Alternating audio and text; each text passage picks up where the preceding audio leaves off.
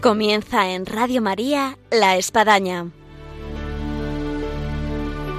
Un programa dirigido por el Padre Arturo Díaz desde el Monasterio de la Encarnación en Ávila.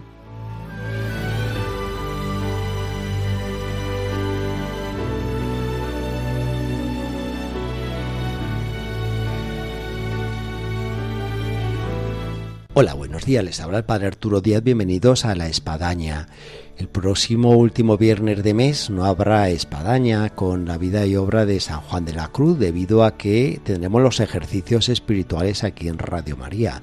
Con lo cual adelantamos nuestro programa que habitual ya de los últimos viernes de mes a este viernes 24. Así que bienvenidos a este programa con María Ángeles Álvarez que nos lleva de la mano a San Juan de la Cruz. Bienvenidos a este programa que ahora comenzamos.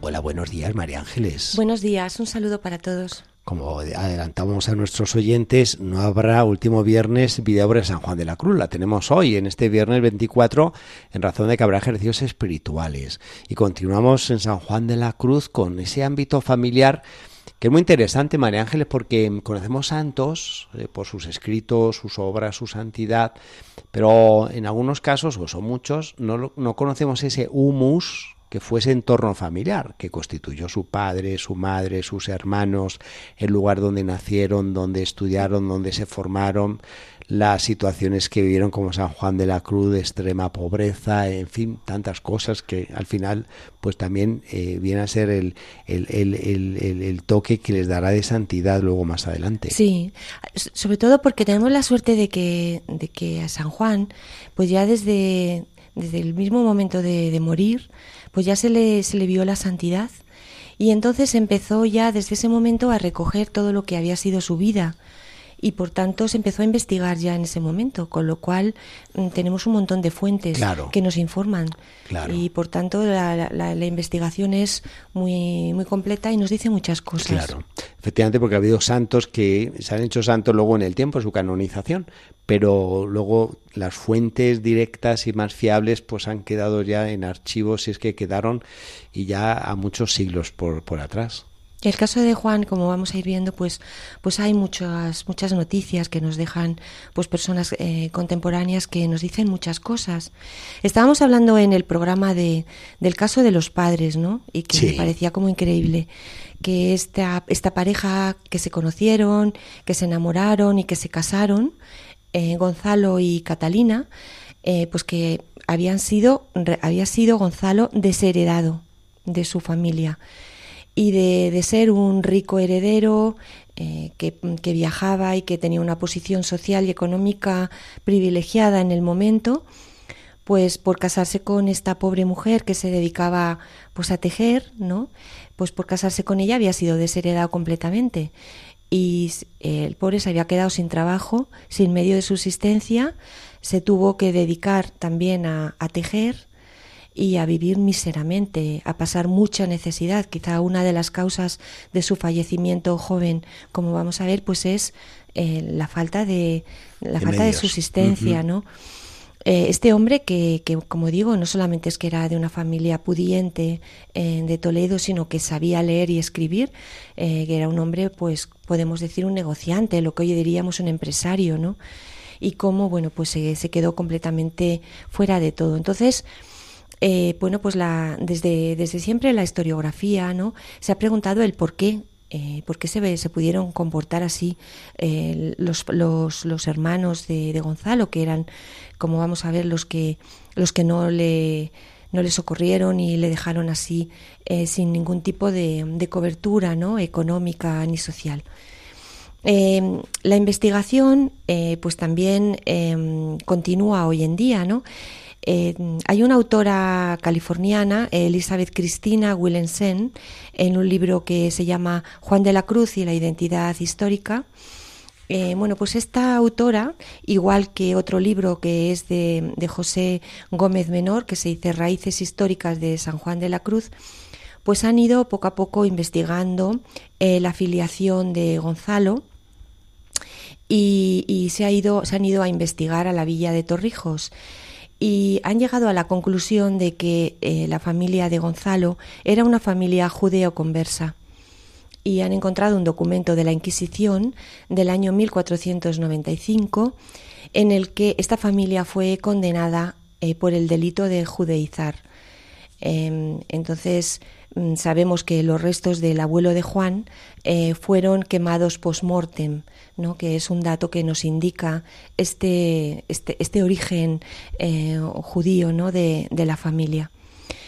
Por tanto, Mm, podemos hablar de, un origen judío converso de Juan, ¿no? Eh, que también nos, se, relaciona también con la propia familia de Teresa, que sabemos que también tenía este, este origen en, en la familia y que, bueno, no tenemos que, tener ningún tipo de, de, sobresalto ante esto, ¿no? Porque era una cosa bastante habitual en aquella época en la sociedad, ¿no? Eh, lo cierto es que estas familias que, pasaban por estos procesos tan duros ¿no? de la Inquisición y que, que, había una conversión real eh, de la familia a la fe, eh, lo cierto es que tenían que demostrar socialmente de manera contundente que esto, que esto era así. ¿no? Quizá este es uno de los de los, de los datos que, que, pueden apuntar esta actitud frente a, frente a Gonzalo, porque también se dice, por parte de, de estas investigaciones, que probablemente el origen de, de, Catalina, de la madre, era de origen morisco. Sí. Entonces, bueno, pues tenemos ahí una buena mezcla. Una mezcla que, que ya en esta época, bueno, pues una familia que había pasado por todas estas cosas, que tenía el recuerdo muy cercano de la Inquisición, pues lógicamente no quería que las relaciones, que los matrimonios de sus hijos fueran con cualquier persona, con cualquier mujer, ¿no? Que, que pudiera también levantar sospechas y sobre todo porque sabemos que la política matrimonial del momento pues hacía que querían que se casaran, como pasó con, con la familia de, de la Santa, pues con personas que dijéramos eh, de castellanos, eh, de una cristianidad indudable y que por tanto aportaran a la familia este valor, a unas familias que sí que económicamente eh, pues tenían la resueltas porque se dedicaban al comercio, pero que estaban cuestionadas por la Inquisición, tenían siempre esa preocupación ahí de estos rasgos que tú apuntas, María Ángeles, sociales, eh, me ha hecho gracia de alguna forma un término que se suele usar y que no es despectivo, que es marranos. Para aquellos judíos conversos, y se, el nombre se daba en razón de que eh, pues ellos mostraban que comían chorizo, jamón, eh, lomo y de esta forma compartían la mesa con, con, la matanza, en este caso del marrano en el pueblo, eh, que todavía sigue habiendo en nuestros pueblos de Castilla, este tipo, digamos, de, celebración y de convite y de compartir y entonces pues eh, ellos mostraban de que efectivamente que ya eran conversos y que podían compartir sin ningún problema lo que era el comer carne de cerdo y de ahí la denominación que se les daba a estos judíos de marranos en razón de que pues mostraban que, que, bueno que, que, estaban eh, dentro del ámbito social y de lo que el pueblo comía no Claro, porque no solamente eran conversiones eh, a la fe de manera personal, sino que eran conversiones sociales, es decir, tenían que demostrar que la familia se había convertido. Entonces, pues estos gestos, pues comer carne de cerdo, pues me como un chorizo, o, o mostrarlo. Entonces, claro, tenemos que pensar que a nosotros nos parece muy duro y muy muy injusto lo que les hicieron a este a esta joven pareja, a este matrimonio, pero claro, dentro de, de lo que era el concepto de la, de la familia, del honor familiar, del, como decíamos, del negro linaje, como hablaba la santa, de lo que era el matrimonio de conveniencia y sobre todo la política matrimonial y, y con todo este con todo este panorama de, de, conversos pues lógicamente este matrimonio dijeron bueno pues estos se casan pero se quedan ahí aislados de la familia y en principio no queremos saber nada de ellos sí sí. Estoy recordando en Salamanca en la provincia un pueblo muy bonito cerca de Béjar Candelaria. Ahí dentro de Candelaria una zona, un sector, un barrio que se llamaba Marranos, porque ahí vivían los judíos. Conversos, y ya digo, el nombre era común, los marranos.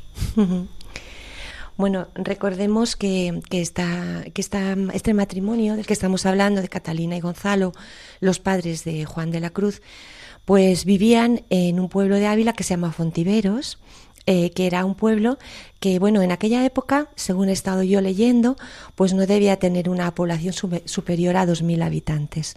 Era pues un núcleo rural. Y bueno, según nos dice Jerónimo de San José, eh, que es uno de los historiador y editor de las obras de San José, pues nos dice así.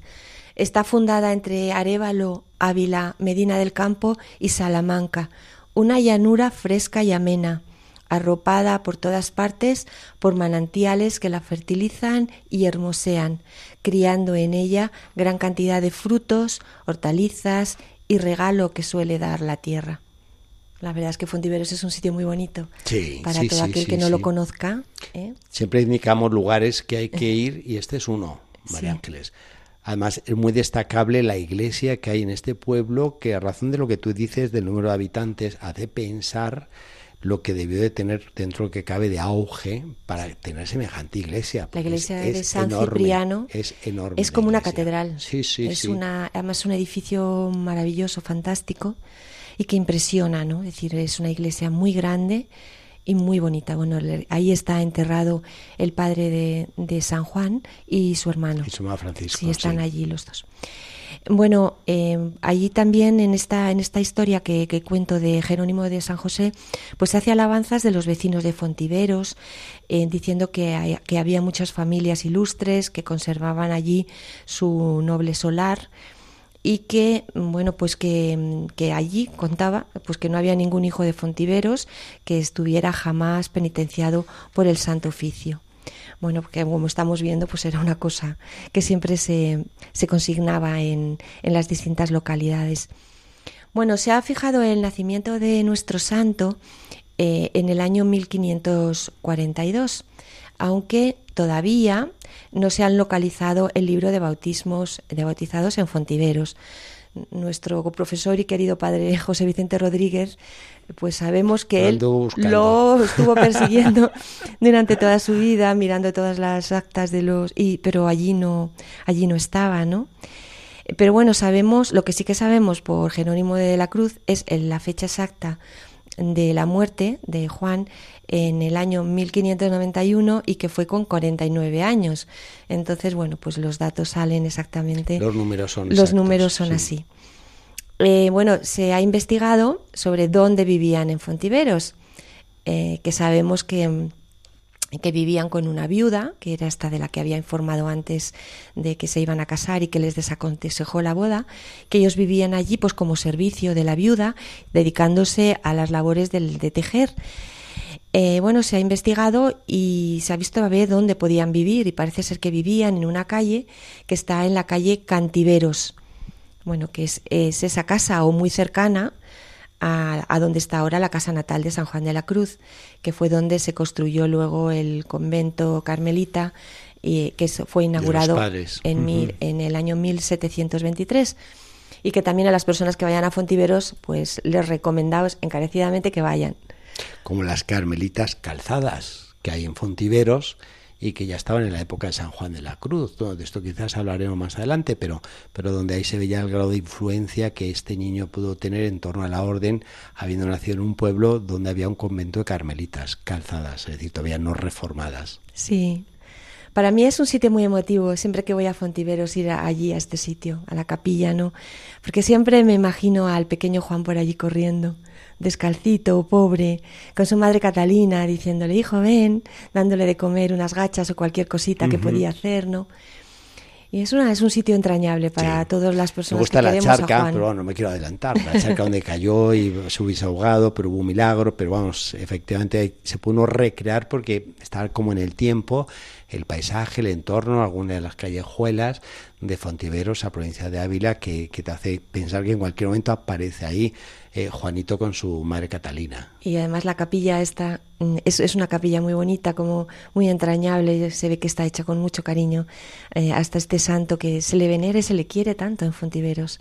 Hay que ir por allí a hablar con la gente para ver cómo le consideran un vecino ilustre, pero además ilustre en el corazón de cada uno de ellos, de los vecinos, ¿no? Eh, realmente es un pueblo que, que, quiere mucho al santo y, que, y que le valora muchísimo. Bueno, la fecha del nacimiento eh, sigue siendo motivo de discusión, pero bueno, pues se ha fijado como el 24 de junio, ¿no?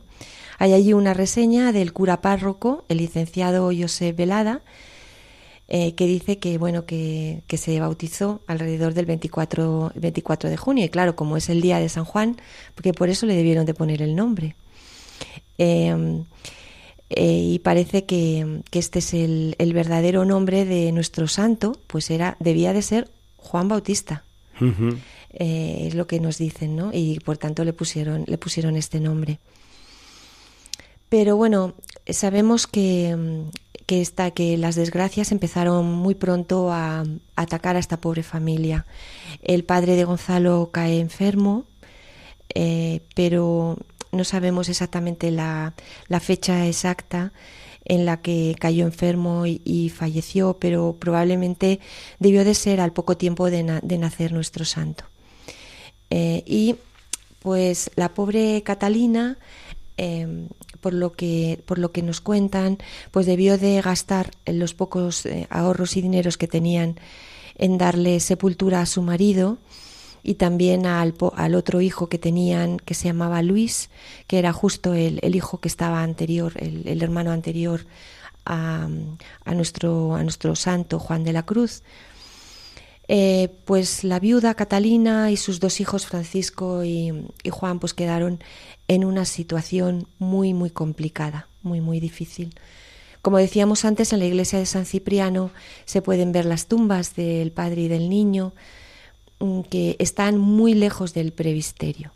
Y eso nos hace pensar que realmente esto es pues porque eran gente muy pobre, y que lógicamente a medida que iban teniendo más recursos y podían pagar un entierro de mayor nivel económico, poco a poco se iban acercando al altar.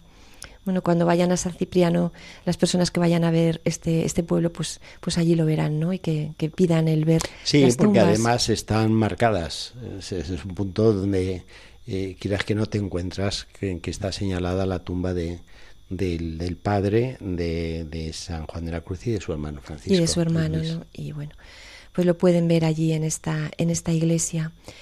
La pobre madre Catalina, que quedó tan desamparada eh, como acababa de tener a Juan, pues también se dedicó a ser ama de leche eh, de una hermana de María Velázquez de Mirueña, que es un pueblo que está allí cerca.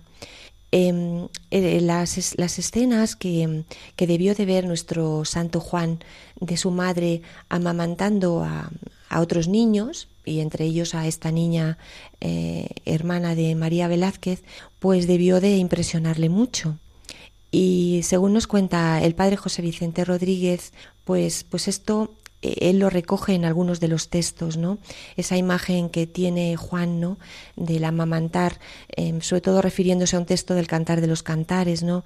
En el que, en el que dice, quien te diese, hermano mío, que mamases los pechos de mi madre, de manera que te hallase, no solo fuera, y te besase, y ya no me despreciara nadie bueno, pues esta imagen de, de, su madre amamantando otros, a otros niños, como vemos, pues que él lo, lo, va a utilizar y lo podemos encontrar algunas veces en los textos, en los textos de Juan, en Juan de la Cruz. Pasaron mucha hambre y mucha necesidad en, en Fontiveros. Y bueno, realmente eh, según nos cuentan eh, los investigadores, esto no era algo que solo le ocurría a esta familia, o sea, no era la familia más pobre de Fontiveros, la de Juan de la Cruz, sino que era una situación de hambruna generalizada que había, en donde había muchas familias que pasaban realmente mucha, mucha necesidad, ¿no? Eh, sabemos que en el año 1546 visitó la parroquia el visitador general de la diócesis de Ávila, el licenciado Juan García de Villagao y se impresionó y dejó dicho este texto que he dejado yo recogido, ¿no? que nos habla de esta situación. Otro sí, porque la necesidad de los pobres es muy grande y en tan tal tiempo es lícito vender plata y joyas que la Iglesia tenga para socorrer a los pobres y porque los hospitales de esta villa tienen pan y dineros, dio licencia para que los alcaldes, regidores y diputados de esta villa puedan repartir todo lo que los dichos hospitales tienen a pobres y cuando en virtud de, san, de la santa obediencia eso pena de excomunión al arcipreste de Ávila. Es un texto interesantísimo en el que vemos cómo en esta época, bueno, pues, pues la propia Iglesia eh, pues dio un edicto para repartir eh, pues las riquezas que tenían de plata y de otras cosas, no solo de la Iglesia, sino también de otros sitios que atendía la Iglesia, como eran los hospitales, para socorrer a los pobres. Es decir, que nos da. A mí me ha gustado, padre, porque tantas veces se critica que cómo la gente podía morir de hambre mientras la Iglesia era rica en cosas que no tenían, no tenían un valor eh, más que estos Son textos que, dicen mucho. Dicen mucho y que están ahí y que son parte de la historia de la Iglesia y que también hay que leerlos y entenderlos. Y vemos cómo, además, como dice al final del texto que he leído, el que no lo haga, el que no socorra con estos bienes, tiene pena de excomunión. Es decir, es, es una, una, nota fuerte, pero que a mí me ha gustado, me ha gustado leerla y me gusta compartirla aquí también. Incluso yo me, preguntaba María Ángeles qué podía tener de valor en sí la, iglesia de, Fontiveros en ese tiempo para socorrer tantísima hombruna, ¿no? Pero bueno, lo poco que tenía, pues lo poco que, tenía había que llevarlo. De todas maneras, Catalina, bueno, pues pasaban tal necesidad, según nos cuenta Velasco, que sabemos que es uno de los biógrafos de San Juan, que, las personas que estaban allí en Fontiveros y que querían a Catalina, viendo cómo lo estaban pasando de mal, la animaron a ir a las tierras de Toledo a buscar a los familiares de Gonzalo y a decirles, oiga, ayúdennos. Miren que, que mi marido ha muerto de necesidad, porque realmente así lo dicen, ¿no? Las crónicas. Se me ha muerto un hijo y estos dos, si no me ayudan a socorrerlos, pues van a morir también. Y entonces em, la necesidad empujó a esta joven Catalina a irse a lo que el padre José Vicente llama la peregrinación del hambre eh, de San Juan de la Cruz, a irse a buscar a, a, los familiares de sus hijos y a presentarles la situación de estos dos niños pequeños. Entonces esta mujer con estos dos niños chiquititos andando, descalzos, pues fueron de Fontiveros, a Collado Contreras, Crespo, San Pedro del Arroyo, llegaron hasta Ávila, el Barraco, el Tiemblo, los Toros de Guisando, Cadalso, Paredes, Escalona, Maqueda, hasta llegar a Torrijos. Todos los que conocemos todo esto, pues rápidamente nos damos cuenta de lo que sería ir descalza y andando durante tantísimo tiempo con estos niños pequeños, ¿no? Sin nada, me imagino que con una mano delante, ¿no? Es decir, pidiendo para poder vivir, para poder seguir en esta peregrinación mendigando por los caminos. O sea, así nos imaginamos la, infancia más remota del Juan, ¿no? Mendigando por los caminos. Y llegó a Torrijos eh, y empezó pues a llamar a la, a, la casa de, de, un hermano de su marido, que era arcediano en, en Torrijos, que se llamaba Diego de Yepes. Y bueno, pues Catalina pidió que por favor lo socorriese, eh, que, que, se quedara con alguno de los niños para que los criara, ¿no? Pero este, este hermano, este tío de los niños, no aceptó, diciendo que eran muy pequeños y que, y que él no tenía, que no sabía cómo ayudarles. Y bueno, los despidió de, de la manera que pudo y dejó a esta pobre mujer y a estos dos hijos nuevamente en la calle. No sé, les dio con la puerta a las narices. Los destinos de Dios, María Ángeles, porque luego pues van a ir donde van a llegar y que va a ser clave en la vida de San Juan de la Cruz que en Medina del Campo. Bueno, quizás adelanto, pero sí. me parece oportuno para que veamos cómo Dios, en medio de esta cruz o estos reveses de la vida, tiene luego un plan maravilloso. Sí, no, y, sobre todo porque lo que sí que tenía Juan eh, maravillosa era la madre. Catalina era una mujer espectacular, como vamos a ir viendo a lo largo de los programas. Una verdadera santa, una santa de al lado, una madre santa, ¿no? Que vemos cómo ella quería a sus hijos, cómo dio la vida por los hijos, cómo iba por ahí pidiendo, ¿no? Cómo no solamente les enseñó a pedir, como vemos, a mendigar, sino también a rezar. Y la, honda espiritualidad de, Juan, así como la honda espiritualidad de su hermano Francisco, tienen las raíces en Catalina Álvarez. Y era una mujer, pues, espectacular que no se amedrentó cuando en Torrijos este este arcediano Diego, no, su, tío no les hizo caso, caminaron ocho, seis leguas, que más o menos son unos 28 kilómetros, y llegaron a Galvez. Y allí, en este pueblo, pues el médico del pueblo, eh, Juan de Yepes, era otro hermano de Gonzalo. Eh, y entonces, bueno, mm, pues la, este sí que los recibe durante una temporada, a la madre y a los niños, y se queda allí, se quedan allí durante un tiempo, y sí que dice que se va a quedar con Francisco pues para criarle, para educarle, le dice a Catalina que le va a llevar a la escuela, que le va a enseñar y que va a hacer de él un hombre. Y bueno, pues Catalina mm, se queda contenta, se queda, eh, se queda ilusionada, ¿no? De que este hijo, mm, el mayor, pues que, pues que tenga un mejor sitio para, para criarse, ¿no? Pero mm, le deja ahí y cuando, cuando pasa un año de que ahí estaba allí Francisco, pues ese instinto maternal eh, pues le dice a Catalina que su hijo no está bien. Sí. Decimos instinto maternal porque en aquella época no había WhatsApps. en aquella época no había. Catalina no tenía la posibilidad. todo. No tenía posibilidad de escribir una carta ni de mandar nada. Sabemos que las cartas en aquel momento eran, eran muy costosas de mandar, pero ella con ese instinto maternal que de tantos kilómetros la llamó, ella sabía que su hijo Francisco no estaba bien y entonces tomó la resolución de volver a, este pueblo, a Galvez, a ver qué estaba pasando con su hijo. Y bueno, pues este, en este momento lo vamos a dejar, ¿no? El, programa. Pues nos quedamos con ganas de más, como siempre, María Ángeles. Y lo dejamos aquí, pero nos tenemos que despedir porque no va a haber otro programa de la espadaña hasta después de Semana Santa, porque el próximo viernes hay, como habíamos anunciado, ejercicios espirituales y luego pues el viernes de pasión. Así que el próximo programa de Vida San Juan de la Cruz será Dios mediante el viernes último de abril y no tendremos espadaña hasta después de la Semana Santa. Así que vayan a nuestro saludo, nuestra oración para que se viva estos días de cuaresma y no digamos ya lo que viene a ser el triduo sacro de la Semana Santa. y aprovechar estos los días, sobre todo luego de la Semana Santa, pues para poder visitar estos sitios de, San Juan que son tan, tan bonitos y, que también allí se vive la Semana Santa de manera muy, muy personal. Y bueno, y, ponemos entonces ahí en suspense eh, por qué previó Catalina y por qué volvió Catalina nuevamente a buscar a su hijo, nuevamente atravesándose por un montón de, pueblos y, de localidades de Castilla. Continuará. Muchas gracias, María Ángeles. por la secreta escala disfrazada. O dichosa aventura, a oscuras y encelada estando ya mi casa sosegada. Y llegamos así al final de nuestro programa del día de hoy de vida y obra en San Juan de la Cruz con María Ángeles Álvarez.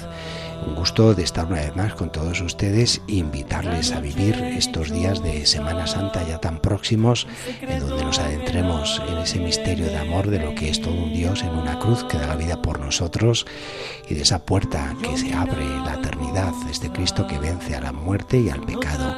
Deseamos una santa Semana Santa, nunca mejor dicho, y hasta el próximo programa después de estos días santos. Hasta entonces.